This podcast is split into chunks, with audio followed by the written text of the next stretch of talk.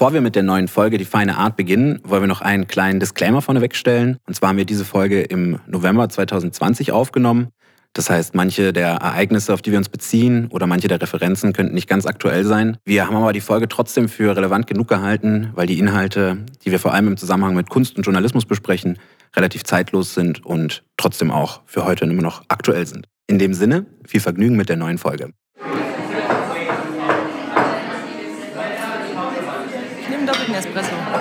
Kaffee, Herr. Ich hoffe nicht. Ich bin halt international. Ich glaube, Markus denkt, das ist die feine Art. Ja. Hallo und herzlich willkommen. Wir sind wieder bei der feinen Art. Auf die wollen wir uns heute auch unterhalten. Herzlich willkommen an alle, die zuhören und natürlich auch an unsere Gästin. Wir sind heute ausnahmsweise nicht in einem Privatzuhause, sondern wir sind heute hier auch in einem ganz besonderen Ambiente, nämlich in einer Redaktion und zwar in der Monopolredaktion. Und dementsprechend ist auch unser Gast heute Elke Wur. Hallo. Hallo. Schön, dass du mit am Start bist. Und natürlich sind wir auch, beziehungsweise bin ich jetzt nicht wieder alleine, sondern Friedi ist auch mit am Start. Auch von mir ein herzliches Willkommen. Und entsprechend, wenn wir schon in der Redaktion sind und wenn wir auch Elke Buhr zu Gast haben, dann unterhalten wir uns natürlich über kein anderes Thema als über Journalismus. Darum soll es heute gehen. Kunst und Journalismus ist unser Thema. Und um ein bisschen geschmeidig einzusteigen in das Thema, wollen wir natürlich erstmal ganz grundsätzlich fragen, Elke, was ist das überhaupt? Was ist dieser Kunstjournalismus? Was macht das so aus? Oder wie siehst du das als Grundkonzept? Kunstjournalismus ist Journalismus, der sich mit Kunst beschäftigt. Ganz einfache Definition. Ist für mich eine Unter, ähm, Untergruppe von Kulturjournalismus. Kulturjournalismus ist etwas, was man vielleicht auch äh, schon eher kennt als akademischen Studiengang oder auch etwas, was man äh, generell auch lernen kann an Universitäten. Also äh, Kunstkritik habe ich auch schon mal ein paar Seminare gegeben, aber das gibt es nicht so häufig. Und ähm, für mich... Ähm, ist eigentlich auch wichtig, dass es Journalismus ist, weil es gibt ja auch Kunstkritik. Kunstkritik, die sich gar nicht unbedingt äh, so als Journalismus versteht. Und ich würde das aber immer unterscheiden. Also vielleicht äh, kann ich zu mir selber kurz was sagen. Ich bin Journalistikerin, also ich, hab, ich bin Diplom-Journalistin. Ich habe das also studiert, also auch, auch gar nicht Kulturjournalismus oder so, sondern ich bin eigentlich primär Journalistin, habe aber außerdem äh, nebenbei noch Geisteswissenschaften studiert. Und ähm, für mich ist es auch in meiner Arbeit bis heute sehr wichtig, dass es mir um die äh, Vermittlung geht. Also, dass es auch eine professionelle Art ist, Dinge zu vermitteln und dass ich nicht davon ausgehe, dass ich wiederum nur für Kuratorinnen oder für Studierende der Kunst, äh, der, der Kunstgeschichte oder so schreibe oder für KünstlerInnen, sondern dass ich wirklich versuche, dieses komplexe Feld der Kunst zu vermitteln und zwar mit ganz klassisch journalistischem Handwerk. Während die Kunstkritik ähm, sich oft eher versteht als so eine kunstinterne Funktion. Also wenn man das mal zum Beispiel, wenn man sich so Publikationen wie Texte zur Kunst ansieht, im Unterschied zum Monopol, denke ich, versuchen wir wirklich ähm, Sachen zu vermitteln, während äh, Texte zur Kunst oft so schreibt, dass auch viele Leute sagen, verstehen wir jetzt gar nicht und einfach ein ganz anderes Bild von seinem Publikum hat. Also das zum Thema Kunstjournalismus. Und wenn du jetzt sagst, du hast eigentlich Journalismus und Geisteswissenschaften studiert, wie bist du denn dann auf die spezielle Art des Kunstjournalismus gekommen? Das war eigentlich fast Zufall. Also ich habe ähm, ein Volontariat beim Westdeutschen Rundfunk gemacht und da ist man erstmal Allrounder. Also ich habe da Radio und Fernsehen gelernt ähm, und habe immer versucht, in, in die Kulturredaktion zu kommen, war aber nicht nur da, habe auch Nachrichten gemacht und alles, Reportage, ähm, gesellschaftliche Themen und habe dann in meinen Anfängen als freie ähm, Journalistin alle möglichen Kulturthemen bedient. Also ich bin auch eigentlich Germanistin, ich habe auch über Literatur dann äh, geredet, äh, Fernsehen gemacht und geschrieben und äh, über alle möglichen anderen Sachen. Und dann war aber meine erste Stelle ähm, im Feuilleton der Frankfurter Rundschau und da brauchten sie halt jemanden, der äh, Kunst und Popmusik ähm, besetzt. Und dann meinte mein damaliger Chef, ich könnte das. Und dann habe ich auch gesagt, ja, okay, klar, mache ich. Und eigentlich ist die Spezialisierung dann erst gekommen. Also ich habe mich dann, äh, nachdem ich dann verantwortlich war für, diese, für dieses Ressort, für Kunst und für Pop, ähm, habe ich mich dann wirklich drauf gestürzt und habe auch, äh, auch ein bisschen was nachgeholt, muss ich auch sagen. Also ich im Nachhinein ähm, dachte ich, was für eine Dreistigkeit mit so wenig Kenntnis eigentlich auch der zeitgenössischen Kunstszene, einfach zu sagen, ja, ich mache das. Aber das hat funktioniert. Ich meine, das ist ja auch der, der Witz als Journalistin ähm, du kriegst ja als erstes die Skills, dich über ein Thema zu informieren. Und dann muss man halt einfach ganz schnell irgendwie gucken, okay, das nachrecherchieren, nachlesen und dann trotzdem äh, halt kompetent in dem Bereich sein. Naja, also es hat geklappt und ähm, dann habe ich mich über die Jahre habe ich gemerkt, dass mich eigentlich der, der Kunstteil deutlich länger fesselt als jetzt die Popmusik. Und als ich dann zum Monopol gekommen bin, das ist jetzt auch schon äh, mehr als zehn Jahre her, zwölf oder so, glaube ich, war ich eigentlich ganz froh, dass ich die Pop-Sache losgeworden bin, weil ich äh, so, also ich fand es am Anfang spannend, weil ich habe dann irgendwie, da waren gerade so die, da hat man so angefangen, so über Madonna zu schreiben mit den ganzen Cultural Studies im Hintergrund und dann da irgendwie wirklich versucht, so interessante Sachen rauszufinden. Und, aber das macht man einmal und dann kommt die nächste Platte und von Madonna und dann fängst du ja nicht wieder an. Ähm, also das hat einfach für mich nicht diese Tiefe gehabt und ich war, fing dann, ich merkte dann, dass ich eigentlich immer, wenn ich über Pop schrieb, schrieb ich über die Videos. Also insofern habe ich gesagt, okay, ähm, es macht schon Sinn, dass ich mich wirklich auf die, äh, auf die Kunst konzentriere und jetzt natürlich nach zwölf Jahren beim Monopol ähm, glaube ich, kann man mich jetzt alles fragen. also jetzt, äh, die Expertise fehlt auf jeden Fall nicht mehr. Was dafür vielleicht äh, immer im Hinterkopf sein muss, ist, dass die anderen ja das nicht alles wissen und dass man, dass ich auch äh, einfach alles immer von vorne erklären muss als Journalistin. Ist es aber immer noch ein Teil? Also guckst du dir ab und zu vielleicht noch Musikvideos an oder schreibst auch noch mal darüber? Ach ja, selten. Also ähm, glücklicherweise ist, äh, schreibt mein Mann äh, immer noch viel über Popmusik. Das heißt, ich kriege zu Hause immer noch mal ganz interessante Sachen zu hören oder ich frage meine Kinder, was sie gerade hören und so, um wenigstens so ein bisschen mal was Neues zu hören. Aber eigentlich, ähm, ich schreibe da gar nicht mehr drüber. Wenn man jetzt aber so das Monopolheft durchblättert, dann gibt es ja trotzdem, sag ich mal, so ein paar Rubriken, weil du gerade auch so ganz klar schon unterschieden hast. Das eine ist eher Kunstkritik und das andere als Kunstjournalismus definiert. Ihr habt ja trotzdem so ein paar Rubriken, sage ich mal, Upcoming Artists oder derzeitig überschätzt auch in der Richtung oder so eine Art Das ist Art. Das ist das Art-Magazin, Entschuldigung. Oh Gott, um Gottes Willen. Nee, aber ihr habt ja trotzdem eine Rubrik, wo man dann auch, sage ich mal, so ein bisschen frontet sozusagen. Also so ein paar Künstlerinnen zumindest vielleicht dämpft. Also sagt, dass die in irgendeiner Weise gerade kontrovers sind. Du meinst, es ist ja auch nicht rein deskriptiv in dem Sinne. Also nee, das meine ich auch nicht. Journalismus ja. ist ja auch nicht deskriptiv. Ja. Also die, die, äh, die klassische Form der Rezension, also die Rezension wäre ja praktisch die Form der Kritik und die ist ja auch zunächst mal auch im Feuilleton angesiedelt und das ist Teil des Journalismus, natürlich. Und natürlich ist ja auch Journalismus äh, hat ja die ganzen Gattungen der Mein also der, der Kommentar, also der klassische Kommentar ist ja ein Meinungsstück, also das heißt, dass wir natürlich all das alles bedienen. Also wir haben Reportage, wir haben Kommentar, wir haben die klassische Rezension, wobei das ein Feld ist, was schwierig ist, weil das die Leute, also das interessiert immer die KünstlerInnen selbst und die Institutionen, aber die LeserInnen interessieren sich gar nicht so doll für das Format der Rezension. Also das ist eher wie so ein, so ein ähm, so ein Erbe aus einer älteren Form. So. Also ich glaube, dass für einen Magazinjournalismus eigentlich so ähm, Interviews oder auch Porträts oder solche Sachen.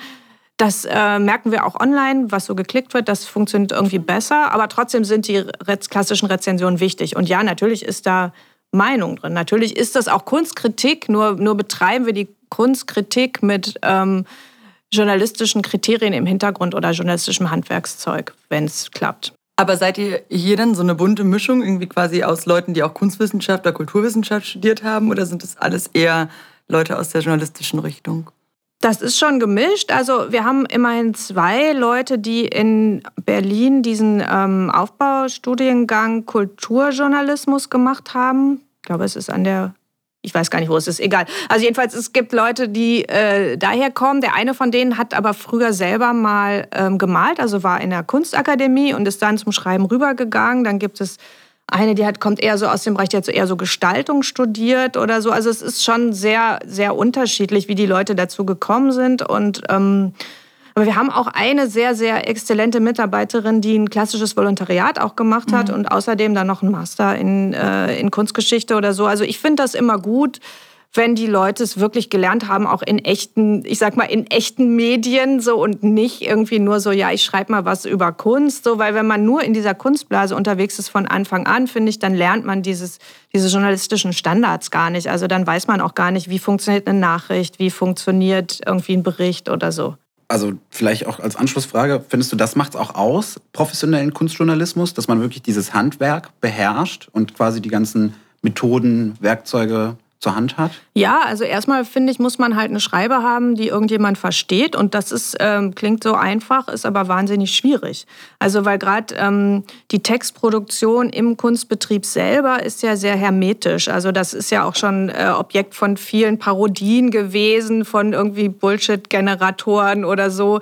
Dieses, dieser Kuratorensprech, das weiß man ja, dass ähm, ich finde das sehr lustig, der ähm, da da gibt es so, ein, so einen schönen Aufsatz, ähm, jetzt fällt mir dann äh, von, ähm, jetzt fällt mir der Name nicht ein, egal. Jedenfalls, also das ist wie so, ein, äh, wie so ein Schleier über der Bedeutung der Kunst. Also praktisch die Kunst irgendwie umgibt sich da mit so einer... Äh, also wenn sie selber nicht mehr so genau weiß, was sie will, die zeitgenössische Kunst, dann umgibt sie sich so mit so sehr komplizierten Worten. Also so kann man das irgendwie beschreiben. Und auf der anderen Seite finde ich es aber auch nicht gut, wenn man immer so diese äh, des Kaisers neue Kleiderposition dann einnimmt und sagt, das ist alles totaler Bullshit und es zählt nur das, was ich sehe und so. Das funktioniert eben auch nicht, weil zeitgenössische Kunst ist komplex. Also sie ist komplex. Auf der anderen Seite ist sie verliebt in das viel zu irgendwie bedeutungsschwangere Wort. Und da muss man halt dann, als äh, wenn man journalistisch dran geht, muss man halt so einen Mittelweg finden und muss versuchen, Sachen immer wieder runterzubrechen und vor allen Dingen andere Worte dafür zu finden. Also man muss es anders erklären als die Kunst sich selbst erklärt, weil man sonst äh, keine Funktion hat und weil man sonst äh, auch nicht weiterhilft. Ja, da dockt ja auch so ein bisschen an. Also wie schreibt man für wen schreibt man denn überhaupt? Was würdest du denn sagen, was sind denn so die Rezipientinnen oder die Hauptrezipientinnen, die das dann lesen?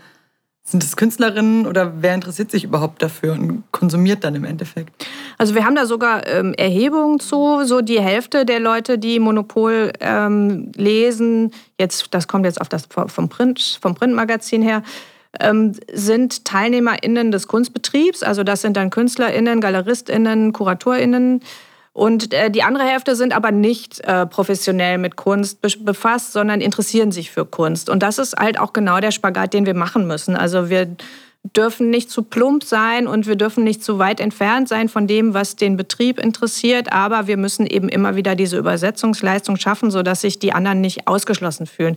Ich glaube, das ist ja ein zentrales Problem auch des Kunstbetriebs, dass er sehr hermetisch wirkt und dass die Leute sich nicht äh, reintrauen, also dass sie sich abgestoßen fühlen. Es gibt halt äh, es gibt diese Benimmcodes, es gibt die Sprachcodes, es gibt irgendwie die arrogante Galerina und es gibt irgendwie die Texte, die, die keiner versteht. So. Und ähm, das ist oft nicht inklusiv. Und da so eine ähm, so, äh, so Access zu schaffen, also Zugang zu schaffen, ist schwierig. Das versuchten die Vermittlungen in den Institutionen und das versuchten wir aber auch als Zeitschrift. Und auf der anderen Seite muss man eben dem komplexen Gegenstand immer noch gerecht werden. Ich fände es ganz gut, wenn wir noch irgendwie eine Brücke schlagen zwischen der Art und Weise, wie das Ganze überhaupt historisch entstanden ist, wie überhaupt Kunstjournalismus geboren wurde sozusagen und wie es sich dann ja unterschieden hat, immer noch so auch irgendwie in Kunstkritik, Kunstjournalismus. Dann gibt es ja noch den Begriff des Feuilletons, also der schwebt oft im Raum und es ist auch vielen ein Begriff, aber ich glaube, vielen ist auch genauso kein Begriff, beziehungsweise ist so die Sektion der Tageszeitung, die man vielleicht auch aussortiert, gegebenenfalls. Kannst du uns dann einen Überblick liefern oder wollen wir uns da zusammen durcharbeiten? Ja, also. Ähm, Kleine Geschichtsstunde. Lessing, ne? Lessing. Nein, also der Kritikbegriff in, in der deutschen äh, Kulturgeschichte geht auf die Aufklärung zurück. Das hat angefangen mit Theaterkritik und das hat angefangen mit Lessing. Und da ist es auch theoretisiert, dass der, ähm, der Kritiker der Vertreter des Publikums ist. Also Kritik steht ja, die Frage ist immer, wo steht die Kritik? Ist die, ist die Kritik sozusagen, äh, ist die vor allen Dingen eine Funktion der Künstler oder ist sie eine Funktion des Publikums? Und Lessing sagt ganz klar, der Kritiker ist der Vertreter des Publikums, der praktisch in, also seine Rolle ist äh, praktisch wie in der parlamentarischen Demokratie fast sozusagen, der Reprä er repräsentiert das Publikum und anstelle des Publikums urteilt er und zwar für das Publikum. Also das ist nach Lessing die Definition, wie das bei Theaterkritik ist und das kann man dann halt auch übertragen auf die anderen Künste natürlich. Das wiederum funktioniert aber nicht, wenn man ein kunstgeschichtliches Konzept hat der Avantgarde. Also wenn die Künstler praktisch diejenigen sind, die als Avantgardisten der Gesellschaft voranschreiten, dann ist es total selbstverständlich, dass das Publikum nicht versteht, was die Künstler machen. Und dass deswegen ein Kritiker, der an der Stelle des Publikums stünde, ähm, der würde einfach nicht verstehen, was die Kunst machen. Seine Kritiken wären wertlos. So und das ist so ein bisschen äh, seitdem sozusagen seitdem diese Avantgarde, also seitdem sich Kunst als Avantgarde versteht, also seit Beginn des 20. Jahrhunderts ist halt die Position des Kritikers schwankend. Also sie ist immer so zwischen dem, okay, verstehe ich jetzt die Künstler, die Künstler sind aber der Gesellschaft voraus, oder ähm, bin ich das Publikum und will von den Künstlern, dass sie jetzt für mich in der Gegenwart verständlich sind. Also das ist erstmal die sozusagen die Herleitung des, der, der Position der Kritik. So. Und dann gibt es halt äh, der Ort, also der Feu das Feuilleton ist einfach der Ort in der Zeitung, in dem das stattfindet. Also früher war das Feuilleton in den Zeitungen unterm Strich, also im unteren Drittel. Und da waren dann, ähm, also das, was wir so aus, aus den Feuilletons der Weimarer Republik kennen, dass diese berühmten Krakauer und so, das sind dann halt auch oft so also als Feuilletons als Textgattung. Das sind dann so Spaziergänge, Betrachtungen und so. Das war aber gar nicht. Ähm, ich habe darüber eine Hausarbeit drüber geschrieben. Das war gar nicht so viel, äh, sondern eigentlich haben die auch ganz viel so klassische Rezensionen gemacht. Also einfach, man kennt das ja, was weiß ich, Karl Kraus oder so großer Theaterkritiker. Also interessanterweise sind, also was ich kenne, so glaube ich, was in Deutschland berühmt ist, sind eher die Theaterkritiker als die Kunstkritiker. Ich glaube, dass so im französischen Bereich es auch eher berühmte Kunstkritiker gibt, aber in Deutschland fällt mir jetzt gar keiner ein, so aus der Weimarer Republik, der jetzt so der Kunstkritiker wäre. Man, da fällt einem halt immer eher so Tucholsky als äh, Theaterautor, Theaterkritiker ein oder so. Na, jedenfalls, das, ist, also das Feuilleton ist praktisch einfach der Ort, an dem die Kritik stattfindet. Und ähm, das hat sich dann im Laufe der Jahre, glaube ich, einfach äh, dann ausdifferenziert, dass es dann halt auch äh, Kunst, also es gab ja früher auch schon Kunstzeitschriften, die gibt es auch seit der Aufklärung und dann hat halt einfach, glaube ich, so jede Bewegung, also wie zum äh, die, die Sezession oder so, die haben dann halt immer ihre jeweiligen Zeitschriften auch gehabt und da wurde dann halt der ästhetische Diskurs geführt. Ist das so nachvollziehbar? Ich finde es nachvollziehbar. Ja, ich, ich finde es auch nachvollziehbar. Punkt. Und Monopol steht halt, äh, steht halt, wie gesagt, einfach nicht in der Tradition der, äh, dieser Fachzeitschriften, äh, sondern es steht in der, einfach in der Magazintradition. Und ein Magazin ist ja auch so ein bisschen. Wir sind ja auch das Magazin für Kunst und Leben. Das ist vielleicht auch nochmal interessant. Und das bezieht sich auf. Ähm, Jugendstil-Publikation. Also ich habe die auch mal gefunden hier im Bröhan-Museum, irgendwie ganz nett. Also ich habe das ja nicht erfunden, das hat äh, ja Florian Illis erfunden, als er damals das Magazin gegründet hat. Und der hat sich dabei auf den Jugendstil bezogen. Und der Jugendstil war ja ähm, eine Phase, in der ähm, diese Idee aufkam, dass die Kunst das ganze Leben umfassen muss. Also das war eine avantgardistische Bewegung, die versucht hat, die Grenzen zwischen Kunst und Leben einzu reißen und wo man halt gesagt hat, die Gestaltung des Alltags ist auch Teil der Kunst.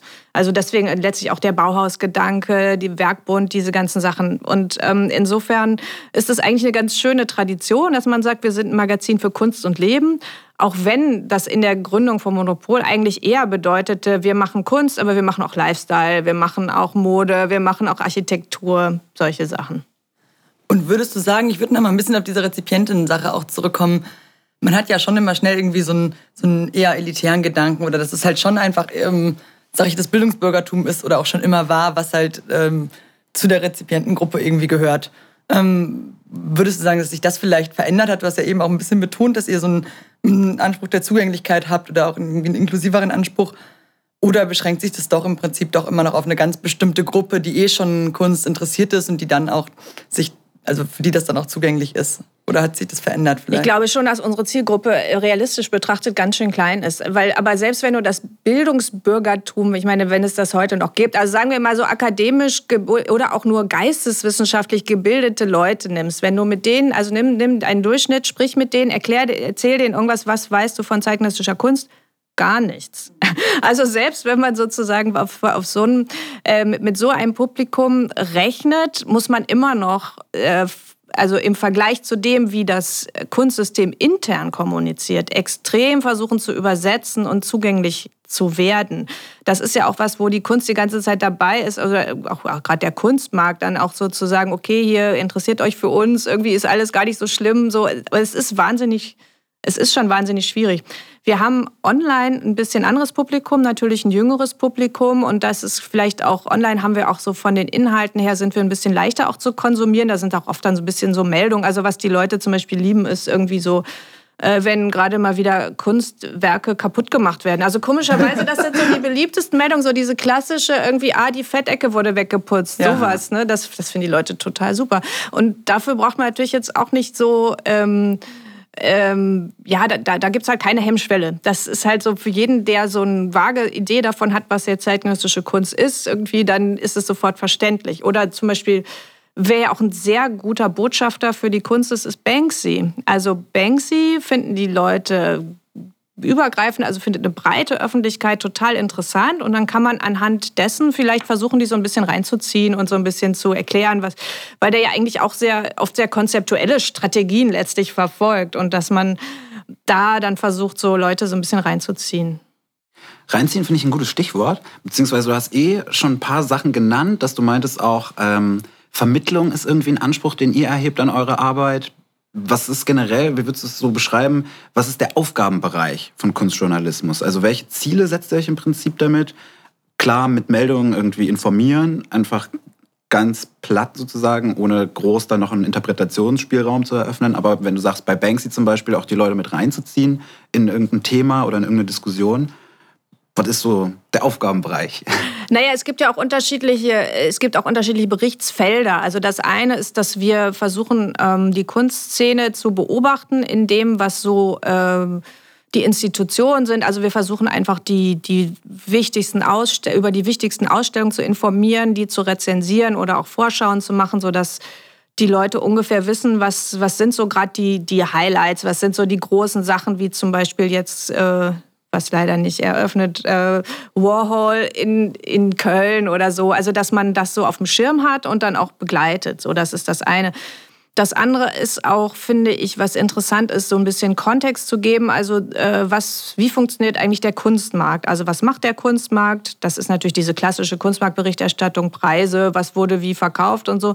Aber dass man auch so Hintergründe gibt, wie hängt das zusammen? Also wie ähm, beeinflussen zum Beispiel Galerien die Biennalen. Wer wer, also follow the money. Wo kommt eigentlich das Geld für was her? Was machen eigentlich Galerien? Was, warum hat eine Galerie wie Hauser und Wirth plötzlich Real Estate? Und, äh, also was machen die mit Immobilien? Äh, warum haben die plötzlich so viele äh, Nachlässe von, äh, von, von gestorbenen Künstlern? Was ist, das, was ist das Business dahinter? Oder wir machen große Interviews mit Galeristen, Galeristinnen, die dann erklären, also auch nochmal erzählen, wie war das früher zum Beispiel, wie war das Geschlechterverhältnis im Kunstmarkt. Monika Sprüth, die uns erzählt, wie das war in den 80er Jahren als erste, also als eine der wenigen Frauen auf der Art Cologne, was sie da für Sprüche eingesteckt hat und wie sie da irgendwie rausgekommen ist. So solche Sachen finde ich halt auch interessant und das ist dann halt ähm, nicht, das ist halt sozusagen, da sprechen wir nicht über Kunst, sondern wir sprechen über die Kunststrukturen. Und dann ähm, nehmen wir exemplarisch immer Künstlerinnen und Künstler raus, um zu zeigen, wie funktioniert eine Ästhetik, wie ist deren ästhetisches Konzept, wie ist deren politisches Konzept, je nachdem, was bei denen interessant ist. Wir versuchen den Leuten so Lebenswerke, die wir wichtig finden, näher zu bringen. Wir versuchen Leute ins Gespräch zu bringen, also dass wir irgendwie wiederum auch, wir sprechen mit Künstlerinnen und Künstlern über ähm, zum Beispiel, wie bildet man eigentlich junge, die, die, die junge Generation aus? Was brauchen die? Wie sieht es an den Hochschulen aus? Also das heißt, es gibt sozusagen die ästhetische Debatte und es gibt das drumherum, was sich in viele verschiedene Bereiche ähm, gliedert. Und ich finde, dass man an so einem wenn man also in diesem ganzen Kunstsystem exemplarisch, glaube ich, ganz viel, äh, viele Formen, also viele journalistische Formen ausprobieren kann und man kann auch viele Themen verhandeln. Das Interessante ist ja, dass der Kunstbetrieb sich mit allem beschäftigt inhaltlich. Also vom Klimawandel über Black Lives Matter, Politik, äh, Diskriminierung, äh, Naturwissenschaft, irgendwie Al Algen, alles. Also Algen. Algen.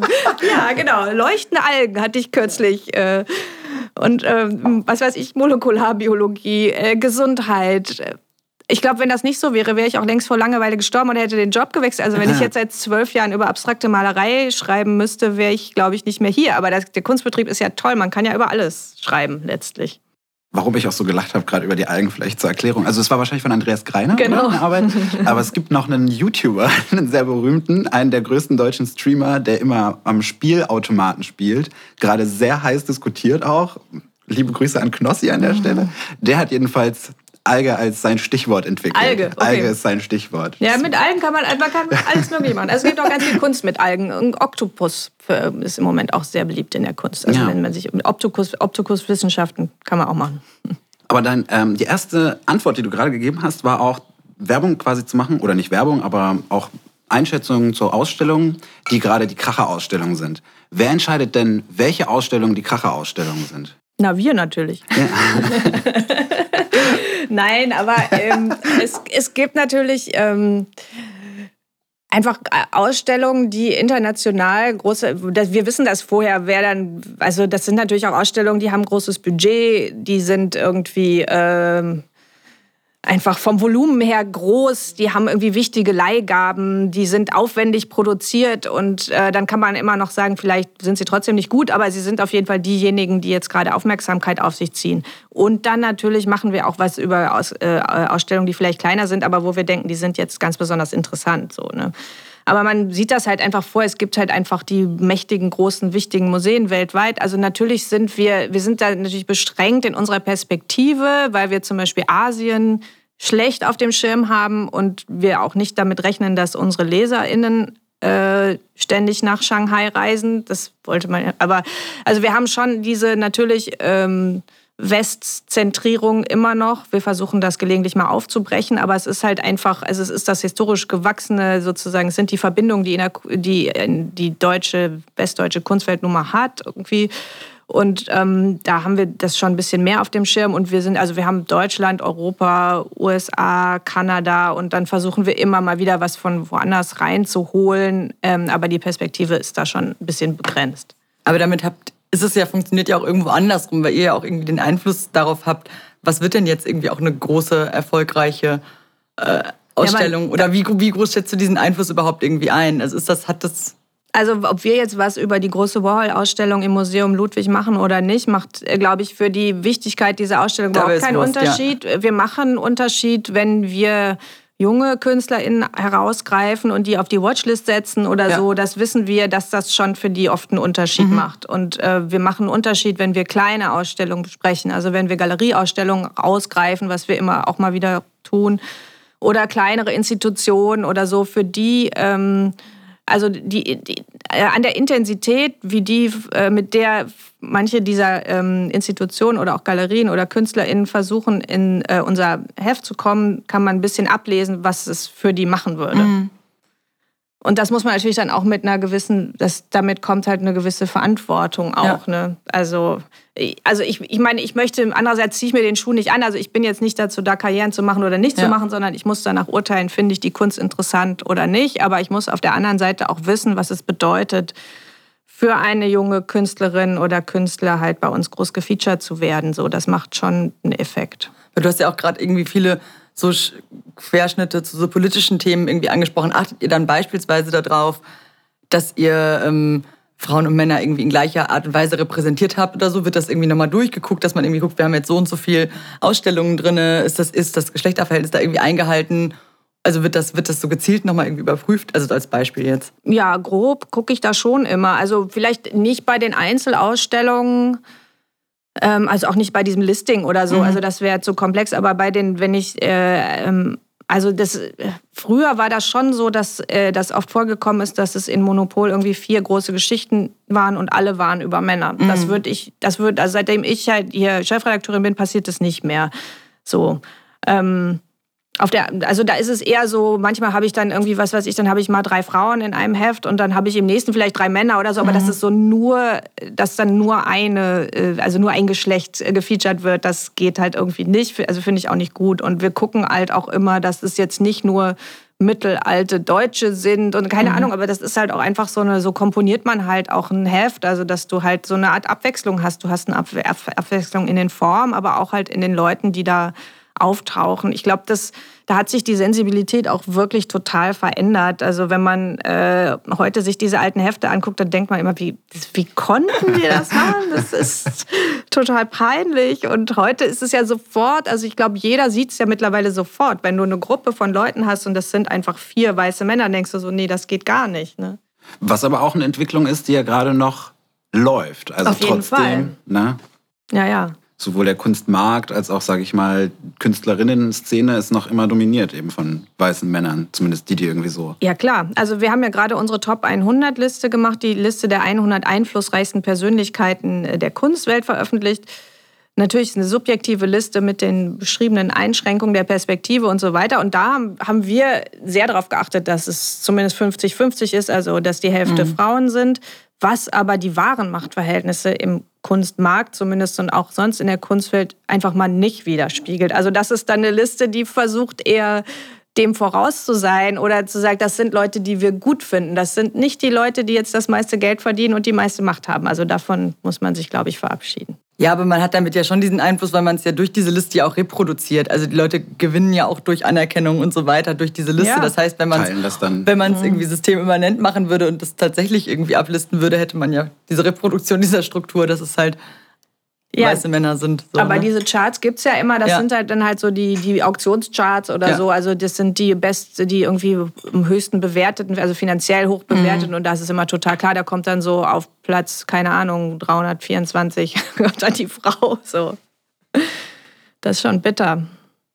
Das heißt halt, eure äh, Berichterstattung wirkt sich ja auch immer irgendwie auf den Wert der Kunst auch irgendwie aus. Also nicht nur eure, aber Kunstjournalismus im Allgemeinen. Das ist halt ja schon auch. Ja, so ein bisschen. Also wirklich nicht, wirklich nicht besonders. Also ich meine, vor allen Dingen in so den, den, den hohen Segmenten, also den Preis von Gerd Richter, da kann ich schreiben, was ich will. Das, da wird sich nichts ändern. Ja. Oder, oder die Jeff Koons oder keine Ahnung. Ja. Also in dem, in dem Top-Segment, da sind wir komplett Ja, unwichtig. klar. also wir machen wirklich nur äh, einen Unterschied bei so ganz seltenen irgendwie, keine Ahnung, bei, bei wirklich äh, lokalen irgendwie Phänomenen. Also es ist auch insgesamt so, dass der Kunstjournalismus auch international betrachtet da an, sehr an Bedeutung, glaube ich, verloren hat. Also auch die Kunstkritik, sondern dass es wirklich eher, es geht um, das ist, also der Kunstbetrieb ist ja so, wie man immer sagt, so oligarchisch äh, organisiert. Ne? Also es geht halt, es gibt halt so eine Riege von potenten SammlerInnen oder man kann auch einfach Sammlern sagen, in dem Fall. Und deren Nachfrage bestimmt einfach, wie das funktioniert. Also da muss man sich jetzt gar nichts einbilden. Und es ist auch so, dass ähm, der Kunstjournalismus oder auch die Kunstkritik ist auch ähm, stark unter Druck geraten dadurch, dass die großen Galerien, so wie Hauser und Wirth äh, und Zwirner und so weiter, ähm, die machen einfach mittlerweile alle ihre eigenen Magazine. Also die machen ihre eigenen Kunstmagazine. Das ist dann natürlich keine unabhängige Kunstkritik mehr, aber es sieht genauso aus und es wird gemacht von Leuten, die das vorher für die New York Times gemacht haben. Und äh, es hat irgendwie natürlich die berühmtesten KünstlerInnen als Interviewpartner und die tollsten Beiträge und so. Ich meine, selbst Johann König macht ja jetzt sein eigenes Magazin, der ja immer so, also das äh, man nach, nachmacht, was die Großen machen. Versteht irgendwie nicht, wie das sozusagen dann auch die Funktion der, äh, der Kunstkritik ähm, untergräbt, weil ich glaube, dass die Leute, die das lesen, die verstehen den Unterschied gar nicht. Also das sieht einfach ja genau aus. Das sieht ja genau gleich aus. Und dass das was anderes ist, wenn der Absender einfach der Verkäufer dieser Kunst ist, ähm, das ist, glaube ich, dann, das wird dann immer unklarer. Aber ist die Reichweite von denen auch mittlerweile quasi genauso groß? Also Ja, ich glaube schon, dass äh, wenn irgendwie, ähm, also Gagosian zum Beispiel, die verschicken das ja auch an alle ihre SammlerInnen. Und solche ähm, Magazine wie Artforum oder so, was so das große Kunstmagazin in den USA ist, die haben ja in Wirklichkeit auch nicht so eine hohe Auflage. Also da, ich glaube, dass sich da schon äh, die ähm, Zielgruppen ganz schön überschneiden. ja klar. Und vor allen Dingen ist es ja auch schwierig, weil ähm, wenn einfach die großen Galerien ihr Marketingbudget in diese in ihre eigenen Magazine stecken, dann stecken sie sie nicht mehr in die unabhängigen Magazine und dann können die nicht existieren. Also weil die Magazine können ja nicht existieren wegen der Käufer, also das, sondern die existieren ja wegen der Anzeigen. Weil der Markt ist viel zu klein. Das ist ja kein äh, Publikums, das ist kein Publikumsmarkt, das ist ein Anzeigenmarkt. Äh, und ähm, ja, und so kann man den natürlich ganz einfach den, den Saft abdrehen. ne? Also wenn die großen Galerien sagen, wir haben unser eigenes Marketing, dann kann sich Artforum halt irgendwie, kann halt einpacken. Ich habe da letztens noch einen ganz interessanten Text dazu gelesen von Dirk Boll, der nämlich im Prinzip sowas auch angesprochen hat und meinte, dass früher auch die Kunstkritik so ein bisschen diese Rolle übernommen hat, auch, sage ich mal, gute Kunst irgendwie zu unterscheiden oder zumindest irgendwie so eine Art ja, Kontrollinstanz einfach war. Und Umso mehr sich das aber ausdifferenziert, umso mehr auch zum Beispiel Leute über Instagram ihre Kunst bewerben können, dass der auch Künstlerinnen schon selber machen können, die dann teilweise auch krass rezipiert wird, wo ganz viele Leute denen folgen, das liken und teilen und dadurch ja der Kunst auch irgendwie eine Wertsteigerung geben. Ähm, und gleichzeitig aber auch noch eine andere Entwicklung, dass halt, sage ich mal, negative Publicity genauso gut Publicity ist, also auch trotzdem vielleicht zu einer Wertsteigerung beiträgt, dass so irgendwie diese Kontrollinstanz mehr und mehr ins Wanken gerät. Findest du das ähnlich? Also ja, ja, aber das kann man ja, das kann man in allen Bereichen ja beobachten, auch in der, in der Musikkritik oder ähm, ja in der Musikkritik eigentlich am stärksten. Man nennt das die Gatekeeper-Funktion mhm. des Journalismus und die äh, geht halt verloren. Also natürlich dadurch, dass auch in den das ist in, in, in, der Kunst ist es vor allen Dingen so genau, dass du halt äh, die sozialen Medien das übernommen haben, dass einfach die Followerzahl auf Instagram eine viel deutlichere äh, Bewertung ist als jetzt irgendeine Kritik. Also ich glaube nicht, dass es gibt jetzt im Kunstbereich nicht so Blogs oder so, die das übernommen haben. Das, also zumindest im deutschsprachigen Bereich sind die eigentlich nicht relevant, aber, ähm, aber einfach dieses, dieses posten halt, ne? Und dass halt die Produzenten direkt äh, ans Publikum sie, sich wenden können mit ihrer Produktion. Das hat halt immer Vorteile und Nachteile, so, ne? Wie, also wie in allen Bereichen. Das ist eine Demokratisierung und auf der anderen Seite schwächt es halt die Position der Medien. Ist es, dann fragt man sich, ist das, ist das jetzt gut oder schlecht? Also kann man sich halt überlegen, irgendwie will man so eine, will man so eine Funktion eigentlich haben von jemandem, der sagt, das ist jetzt gut oder schlecht oder will man das lieber selber entscheiden? Möchte man unabhängigen Journalismus über Kunst oder möchte man das nicht? Ich glaube, das ist total offen. Wie siehst du es? naja, ich finde es natürlich gut. Aber ich äh, glaube auch, dass, ich meine, unsere Funktion als Monopolmagazin ist ja nicht hauptsächlich diese Kunstrichterfunktion. Ja. Insofern ähm, kann man immer noch sagen, äh, dadurch, dass wir halt ja, uns um diese Vermittlungsleistung bemühen, haben wir unsere Legitimität oder macht es Sinn, dass wir, dass es, dass wir existieren. Wir sind ja letztlich auch eine Art von Entertainment, genauso wie, ähm, genauso wie Instagram. Ja, aber es ist ja auch nicht nur, dass genau das ist für die breite Masse ja irgendwie, dass jeder irgendwie Instagram nutzen kann, sondern Instagram nutzt oder andere soziale Medien eröffnen ja auch für generell für den Journalismus halt irgendwie neue Formen, wo man neue Formate halt irgendwie auch etablieren kann. Ähm, wie ist das? Hat das bei Monopol auch was? Also hat das auch verändert? Habt ihr da neue Formate irgendwie entwickelt? Ja, total. Also wir haben ja auch einen sehr ähm, großen Instagram-Account, der sehr erfolgreich ist und wir haben da sehr viel Arbeit investiert und wir haben auch, auch erstmal ähm, ausprobiert, wie das eigentlich funktioniert. Und was eigentlich dabei herauskam, ist, dass es ähm, letztlich jedes Mal auch ein kleiner journalistischer Beitrag ist. Also dass einfach diese, diese Posts, die wir machen, da geht es natürlich ganz viel darum, okay, was funktioniert jetzt visuell gut auf Instagram, aber die haben auch wirklich immer einen qualifizierten Text, eine richtige Information. Das wird irgendwie, äh, also es ist schon auch ein Mehrwert. Ähm, also ich würde jetzt nicht sagen, dass es irgendwie besonders tief geht. Aber ich finde das schon toll, irgendwie, dass man da so auf kurzem Format äh, auch richtig Infos rüberbringen kann und Sachen ein, einsortieren und so. Und diese Story-Formate, die wir, die nutzen wir auch, um auf unsere Webseite ähm, hinzuweisen, aber sind auch wie so News, äh, News-Ticker oder so. Das äh, finde ich auch, da kann man auch gut mit spielen. Also ich finde das auch formal sehr, sehr, also finde ich Instagram sehr schöne Möglichkeit auch für so ein äh, Magazin wie unseres, sich da auf eine ganz andere Weise jetzt ähm, auszudrücken als, als in einem Print, in der großen Printstrecke. Und es gibt ja auch noch die Möglichkeit des Austauschs. Also da fangen die Leute, ich glaube, eher an, einen Kommentar zu schreiben als einen Leserbrief wahrscheinlich. Schreibt ja, noch ja. jemand Leserbriefe? Kriegt ihr noch Leserbriefe? Ja, ja? Kriegen, ja äh, wenn, sie, wenn, wenn sie auf Papier kommen, dann ist es meistens wirklich seltsam.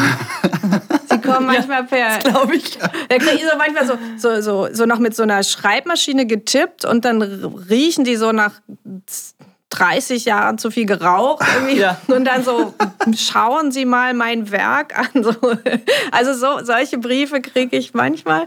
Das ist äh, eher kriegen, so die gruseligen dann. Ja, genau, das ist so ein bisschen spooky. Ja. Und dann, aber wir kriegen natürlich auch E-Mail, wir kriegen Kommentare per E-Mails, ja. klar. Und ähm, dann gibt es aber halt auch die Diskussion auf unserer Facebook-Seite und auf Instagram. Also das sind ganz verschiedene Ebenen, dass die reagieren auch sehr unterschiedlich. So, also man kriegt nie äh, so diese Shitstorm-Logik, die funktioniert natürlich bei Brief, den Briefleuten nicht und auch nicht bei den E-Mail-Leuten. Die funktioniert wirklich nur auf, auf Facebook oder Instagram.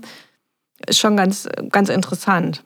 Und wie wird das bei euch so bearbeitet? Weil ich weiß irgendwie von vielen, auch von großen Zeitungen und so weiter, dass es halt tatsächlich relativ vernachlässigt wurde und dass man häufig ja irgendwie auch so die PraktikantInnen halt dahingesetzt hat, um halt irgendwie die Stories irgendwie zu betreuen, wo auch wenn dann tatsächlich ein Shitstorm kommt, halt die völlige Überforderung halt irgendwie da war. Ähm, wie ist das bei euch? Wie funktioniert das? Wer betreut dann halt irgendwie so diese Kommentarspalten und antwortet dann da? Na, das machen auch die äh, Mitarbeiterinnen, die den Social Media Account betreuen und mhm. die sind durchaus qualifiziert. Und äh, wenn sie mal irgendwie nicht so richtig äh, wissen, wie sie mit dem Thema umgehen müssen, dann wenden sie sich halt an unsere Online-Redaktion. Mhm. Aber, aber eigentlich. Ähm, haben die da äh, die entsprechenden Skills, sage ich mal. Hattet ihr schon mal einen Shitstorm in der Form? Ach, ganz oder? wenig. Also es äh, gibt mal so ein bisschen Ärger, aber einen richtigen Shitstorm hatten wir nie. Nein. Es ist jetzt auch nicht, wohl, das stimmt ja gar nicht. Also in dem Bereich, also gerade in der Kunst, äh, in aktuellen Kunstdebatten kann einem das ja durchaus mal passieren. So, ne? Aber nö. Also es gibt ja schon immer wieder Sachen, die ja auch so polarisieren, dass ich mir vorstellen könnte, da entsteht dann halt irgendwie so ein ja.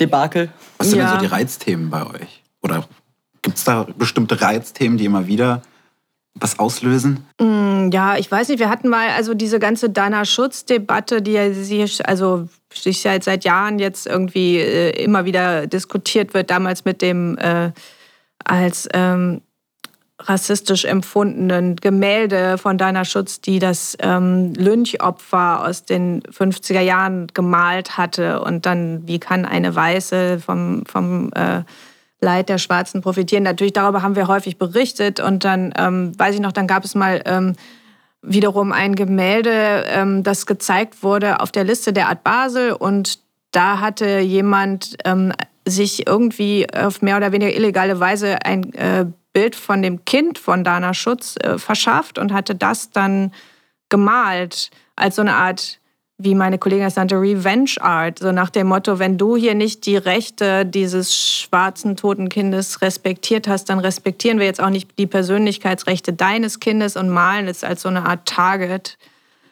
und ähm, das haben wir dann kritisch kommentiert, so. Also hatte die Kollegin gesagt, Revenge Art. Und dann in der Debatte, die darauf folgte, waren wir irgendwann Racist Scum. Also das ging dann relativ schnell. Okay. also wenn man sich dann in solchen thematischen Bereichen, also deswegen, wir wissen auch, wie die, gut, man, man vom Beobachten, man weiß ja, man weiß es ja, wie das funktioniert und an, an welchen Punkten Leute wie durchdrehen. Dann kann man das immer schon so ein bisschen vorher mhm. sehen. Ne?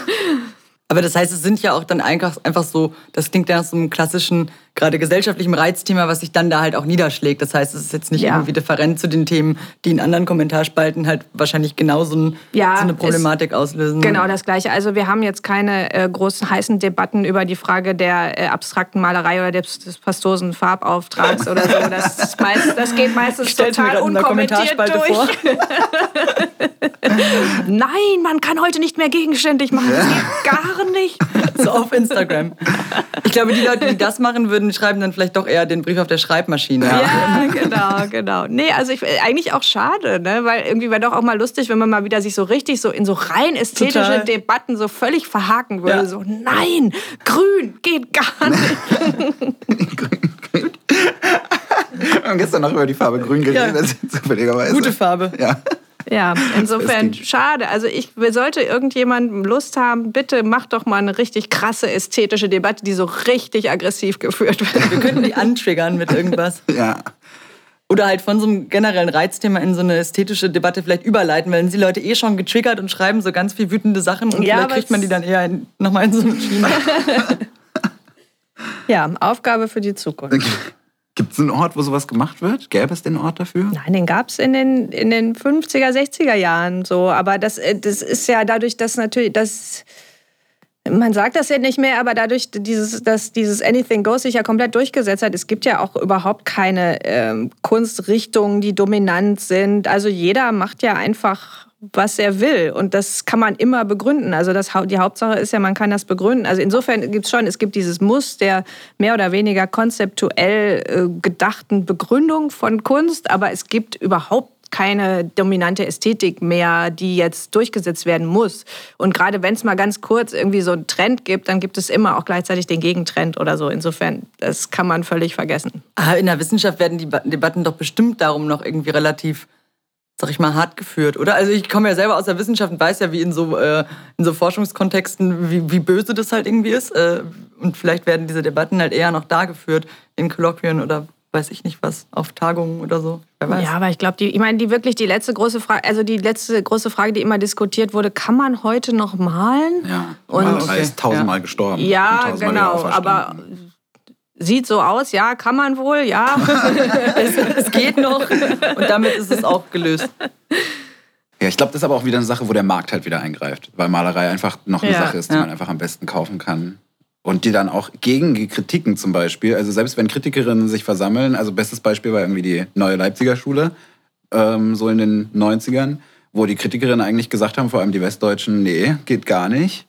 Und aber die Sammlerinnen das gekauft haben und der Preis ja. auch heute noch. Na klar gut hält. Also was vielleicht immer noch debattiert wird, ist so diese Frage, also die Grenze der Kunst, die wird mhm. immer wieder neu diskutiert. Es gibt immer wieder neue Fälle, was weiß ich, bei der letzten Dokumenta oder so, wo ja. alle komplett durchgedreht sind. Das ja. ist keine Kunst, das mhm. ist indigener, irgendwas oder so. Oder also, das ist Politik, gab es auch irgendwie ja, den Vorwurf, genau. wäre viel zu viel genau. Politik gewesen und nicht Kunst. Ja. Also was weiß ich, sowas wie Forensic Architecture, genau. die diese investigativen Recherchen machen und natürlich wird dann immer irgendwie Hanno Rauterberg kommen und sagen, von der Zeit und sagen, das ist keine Kunst. So. Also das ist so eine Debatte, wo, die ich irgendwie komplett langweilig und überflüssig finde, aber die wird schon noch geführt. So, das, ähm, das wäre dann so eine. Letztlich ist das ja auch eine ästhetische Debatte, so oder eine Debatte zumindest um Ästhetik. Mhm. So wie was ist eigentlich Ästhetik und wofür brauchen wir sie? So das, das ist dann ja auch wieder interessant. Also so die Grenzen, was sind die Grenzen von Kunst auch irgendwo diese Debatte, dass die ja. immer wieder aufkommen? Ja, ich bin da ja so ganz irgendwie äh, abgeklärt, systemtheoretisch. Irgendwie alles, was als Kunst diskutiert wird, ist Kunst. Ja. Fertig. Also was im Kunstsystem als Kunst kommuniziert wird, ist dann auch Kunst. Das mhm. ist nicht ontologisch so bestimmt. Also das liegt nicht an dem Ding an sich, sondern das ist rein, wie die Leute das besprechen und fertig. Also als konstruktivistische Perspektive quasi darauf, dass genau. man sagt, wenn, ja, wenn das als Kunst bezeichnet wird, ist es auch Kunst. Ja. ja. Dann kann man immer noch sagen, es ist Kunst, die mich persönlich gerade nicht interessiert ja. oder so. Ne? Aber ja. ähm, immer an dieser Grenze rumzudiskutieren, finde ich so total überflüssig. So seit Duchamp eigentlich komplett sinnlos. Mein Herz blutet auch immer wieder, wenn ich bei Eröffnungen höre, wie jemand tatsächlich immer noch zitiert, ist das Kunst oh, oder kann das weg? Ja, genau, so hör doch mal auf mit dem Scheißspruch. Ja. Aber das ist ja auch so der typische Küchen-Kühlschrank-Postkartenspruch. Ja, genau. Ja. ja. Aber eben immer noch präsent halt in irgendeiner Form.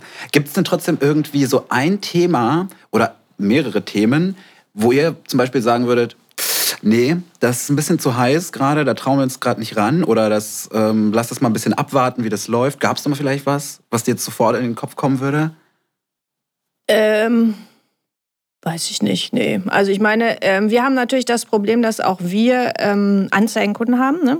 Ja gute Anzeigenkunden. Und wenn äh, es darum geht, denen irgendwie einen auf den Deckel zu geben, dann kommt der Moment, wo man sagt, lass uns doch noch mal ein bisschen abwarten, mhm. bis es wirklich, bis es wirklich klar ist, was jetzt da passiert ist oder so. Also das ist irgendwie eher so mein äh, Problem auch. Ne? Ja. Also das ist äh, natürlich nichts, was man sich wünscht als Journalist. Da mhm. möchte man natürlich äh, sagen, okay, ich kann machen, was ich will, aber so einfach ist es dann nicht.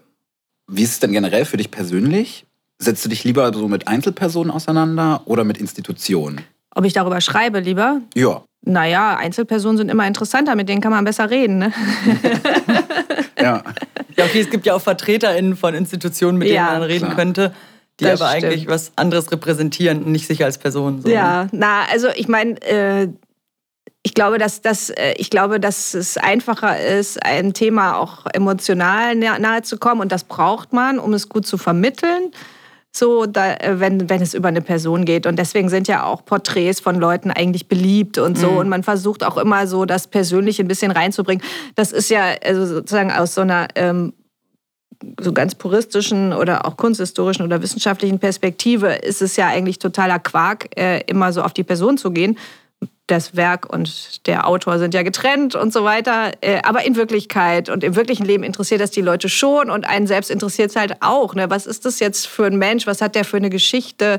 Natürlich ist es plump, irgendwie so zu psychologisieren und von der Biografie aufs Werk zu schließen und so, aber es ist was, was einen einfachen Zugang ermöglicht, weil das Interessanteste für den Menschen ist immer noch der andere Mensch. Und über diese äh, Ecke zu gehen, hilft dann auch auf diese komplizierte Kunst ein bisschen zugänglicher zu machen. Aber würdest du diese Trennung so, so vertreten, also dass man Werk und Künstlerin trennt?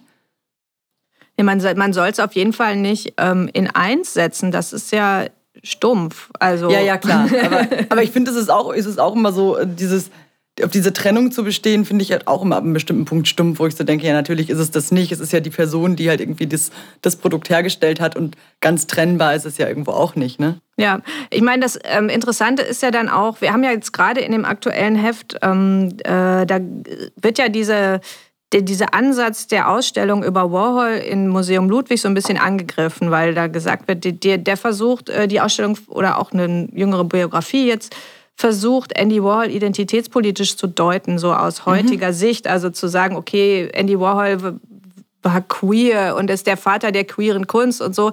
Und auf der anderen Seite hat Andy Warhol selber fand Identität total scheiße und der wollte ja. das auf keinen Fall. Also der wollte möglichst neutral, ja, also er fand das neutral, den neutralen Menschen am besten, der mhm. eine Ware ist und irgendwie total wie abwaschbar.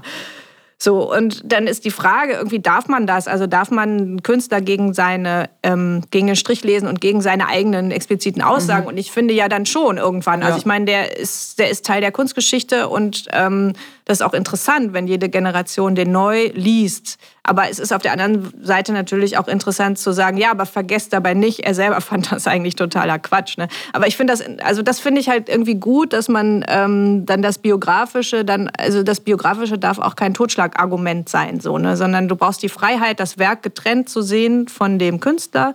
Aber es ist trotzdem interessant, was er dazu zu sagen hatte. Darf es quasi nie ein Totschlagargument sein? Ich meine, es gibt ja auch einfach diese, diese Punkte, wo ähm, AutorInnen, Schauspielerinnen, Regisseurinnen, KünstlerInnen einfach so kontrovers diskutiert werden und auch politisch kontrovers diskutiert oder kritisiert werden, ähm, ist es dann überhaupt noch möglich, irgendwie das, das Werk davon getrennt zu sehen und trotzdem irgendwie das eine, eine, als etwas Positives irgendwie einzuordnen?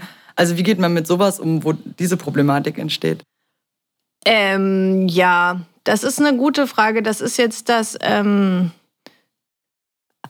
ich glaube, da kommt es auch so ein bisschen auf den Abstand an. Ne? Also bei Caravaggio würde niemand sagen, weil er ein Mörder war, finden wir seine Bilder nicht toll. Mhm. Ne? Während wenn du einen Zeitgenossen hast und der ist ein Mörder und du machst eine große Ausstellung mit dem, fühlt sich nicht so toll an. Also das ist, nee, das ist aber interessant, ja. oder? Ja. ja. Ähm, also vielleicht ist es dann auch was, was dann so ein bisschen die Geschichte zeigen muss. So, ich meine, der, oder die Polanski-Problematik oder so. Ja, also ich finde immer, ähm, ich würde intuitiv immer eher so ein bisschen, ein bisschen oldschool, immer das Werk so ein bisschen in Schutz nehmen. Also ich würde, ich würde nicht gerne das Werk so in so Sippenhaft nehmen, so weil mhm. der äh, Künstler jetzt irgendwie gecancelt ist. Canceln wir auch das Werk, aber andererseits ähm, verstehe ich es auch. Also das ähm, ist halt manchmal schwierig. Muss man ein Gleichgewicht finden irgendwie. Ja, einfach mhm. 500 Jahre abwarten und dann sieht man es klarer. Wir werden ja eh tendenziell alle älter. Ne? Ja, genau. Mm, vielleicht noch zu dir persönlich, damit wir auch so langsam, so glaube ich, zum Abschluss kommen, zum Ende. Wir haben es gerade auch nochmal besprochen, so Verhältnis Institution, Privatperson. Wie empfindest du das selber, die Wahrnehmung quasi, wie du auch wahrgenommen wirst? Weil du bist ja auch Repräsentantin quasi für auch eine bestimmte Institution. Die Monopol ist ja genau das eigentlich. Wie wirst du so wahrgenommen? Hast du das Gefühl, du bist eher als Privatperson, auch als Gesprächspartnerin, bist ja auch oft irgendwo eingeladen auf Podien, bei Podcasts, ähm, macht selber einen Podcast, der ja auch wieder gewissermaßen irgendwie wie eine kleine Institution ist. Naja, es ist ja alles in sehr beschränkten Rahmen, würde ich mal sagen. Also ich, Monopol ist ja eine, ist wirklich ein kleines Magazin und so. Also manchmal werden wir auch da fast überschätzt, habe ich den Eindruck. Also so als Institution irgendwie, da hätte ich gerne dann noch ein bisschen mehr Power, wenn das wirklich so, wenn das wirklich so wäre. Ähm, und ähm, aber manchmal, ich wundere mich manchmal immer noch, wenn Leute mich kennen, so die ich gar nicht kenne. Aber das passiert mir schon ähm, häufig so, ne? Weil, also gerade in der Kunstwelt so, ne? Klar, weil mein Foto ist da immer vorne drin und so und dann. Aber auf der Straße wurdest du noch nie angesprochen, oder? Nee, aber in der Galerie natürlich, wenn ich da reinkomme. Ja. Also das, ich, mein, ich bin das jetzt auch gewohnt, aber wenn halt äh, zum Beispiel, wenn ich mit meinem, einem meiner Söhne oder so, wenn ich es selten mal schaffe, den irgendwo hin mit hinzuschleppen, dann ähm, der findet das dann komisch, dass ich da anders behandelt werde, als er das jetzt aus unserem privaten Umfeld kennt. Also, dass ich, wenn ich in eine, in Galerie mit ihm reinkomme hier in Berlin, natürlich kommt dann sofort jemand auf mich zu und begrüßt mich freundlich und die wollen ja auch, dass ich ihre Sachen wahrnehme, so, ne? Labern mich dann irgendwie voll und dann, er meint dann, so, kennen die dich alle? und ich so, ja, die kennen mich schon. Also, das ist dann halt diese professionelle Rolle, so, das ist natürlich ähm, insofern angenehm, weil ich dadurch auch Zugang habe, Access. Ne?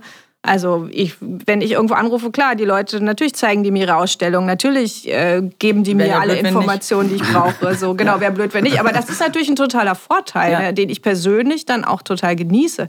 Weil ich äh, gucke mir ja gerne Ausstellungen an und ich weiß, dass Ausstellungen besser werden, wenn sie mir erklärt werden. Also wenn ich Ja. mit jemandem drüber reden kann und wenn die irgendwie großzügig sind mit ihrem Wissen, das ist schön. So, ne? Insofern habe ich einen totalen Vorteil. Und was ich, was ich für ein Riesenprivileg auch immer äh, gehalten habe, ist, dass ich einfach äh, zu diesen Events auch immer hinfahren kann. Ich, dass ich bei jeder Venedig-Biennale war, ich war, bin bei jeder Documenta, ich war bei Biennalen in der, auf der ganzen Welt und so. Das kann man jetzt wiederum aus klimamäßigen Gründen kritisch sehen. Aber das ist eigentlich sind so die Sachen, die meinen Beruf äh, wirklich zu einem wahnsinnigen Privileg machen. Also das finde ich wirklich toll, was ich für Leute kennengelernt habe. Ich weiß, dass das immer in meiner Funktion als die Redakteurin oder die Chef Chefredakteurin funktioniert, aber es ist halt ist wirklich toll. Ja, du hast dich ja auch die ganze Zeit als so eine, also du bist ja in so einer Metaperspektive eigentlich auch zu dieser Kunstwelt. Du hast ja auch am Anfang betont, dass du ja irgendwie selber Journalistin bist.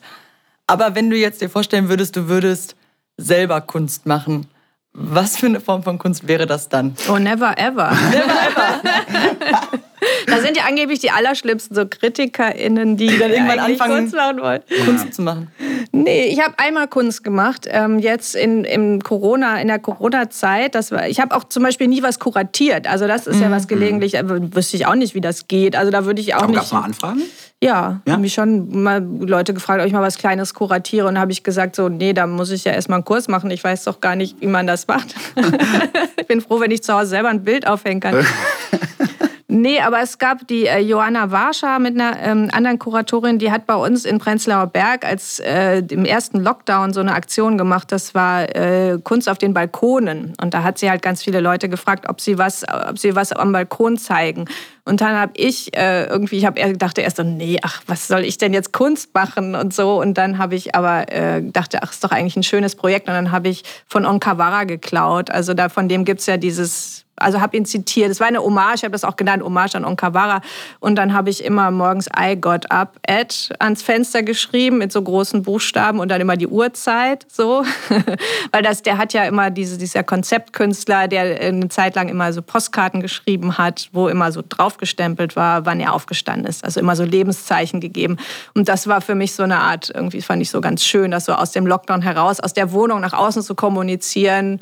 Ähm, so einfach so, dass man so jeden Tag ähm, ähm, so äh, bewertet oder nicht bewertet, sondern einfach sagt, äh, ein Lebenszeichen gibt. Und das war irgendwie sehr schön, da mitzumachen, weil äh, ich dadurch dann auch wusste, was machen die anderen. Und man war dann wie so eine Gemeinschaft, die sich nicht getroffen hat, aber trotzdem so alle haben halt was gemacht und dann haben alle dann einen Spaziergang gemacht an dem entsprechenden Wochenende und sich die Arbeiten von den anderen angeschaut aus der Distanz so und das war voll schön, aber das war das einzige Mal.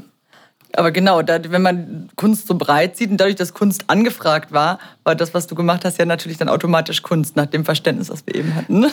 Ja, klar. Sowas in der Art.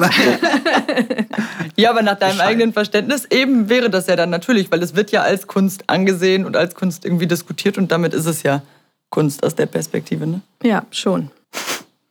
Absolut. Ja. Ich glaube, wir haben. Hast du noch eine abschließende Frage? Ich fand, es war schon fast echt ein zu schöner Ausgang, als dass da jetzt noch irgendwas hinterhergeklatscht werden sollte. Von mir aus auch nicht. Es sei denn, du denkst, wir haben irgendwas super Wichtiges vergessen, was wir hier unbedingt noch loswerden müssten. Haben wir irgendwie eine Frage nicht gestellt, wo du denken würdest, warum haben die denn diese Frage nicht gestellt? Mm, nee, Nee. Guter journalistischer Abschluss unsererseits. Ja. Fehlt dir persönlich Wir sind ja auch was? Dilettanten. Ja, na klar.